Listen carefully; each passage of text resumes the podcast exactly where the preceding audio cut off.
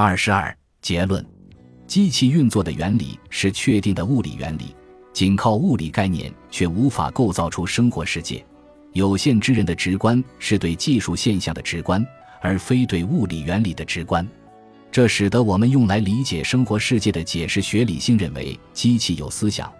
而还原主义的技术理性认为它没有思想，导致了矛盾与困惑。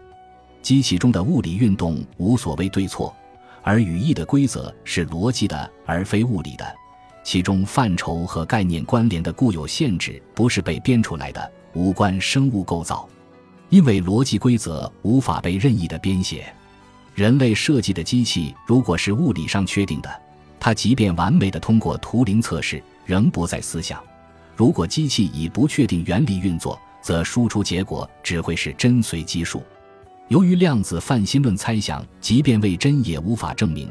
即便未来某台机器中的粒子觉醒了，我们也无法确定它是否是人工制造的成果。因为其原理仍与演化史上的意识的诞生同样不可思议，未来科技也许能精密复制人脑的某些部件，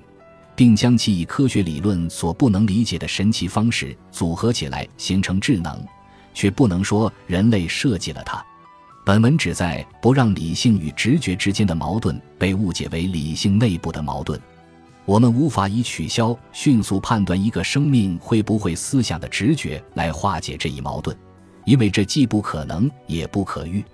澄清矛盾的工作是为揭示机器能思想吗？